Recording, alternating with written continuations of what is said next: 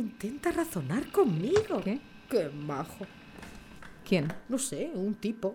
Ha visto mis mensajes y me pide que me los replantee. ¿Cuál es el tono? Sosegado, tranquilo. Mm. ¿Qué hago? ¿Le respondo? Sí, pero no seas brusca. Responde en el mismo tono sosegado, pero con firmeza. Busca cualquier cosa que te respalde. Si hace falta, invéntatelo.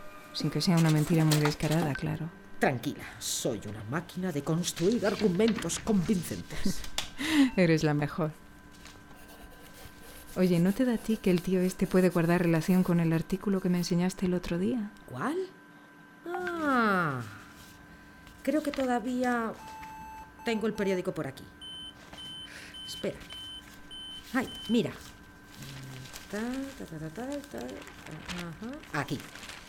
El gobierno ha iniciado la formación de cientos de voluntarios para intentar hacer frente a la tensión sin precedentes que el virus ha provocado en las redes sociales.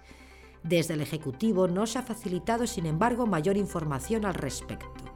Los voluntarios que han firmado un acuerdo de confidencialidad ¿Ah, aseguran que... ¿No pueden contar nada? Eso está bien. Cuanto más confuso todo, mejor. ¿Crees que el que me está hablando es uno de ellos? Sí.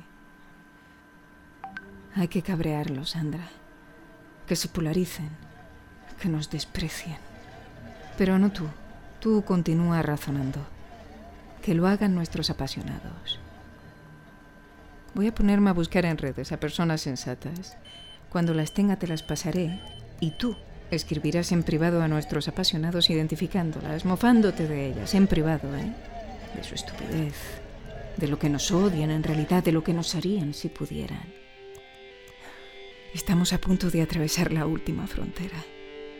Si superamos esto, ya nada se interpondrá en nuestro camino. Nada.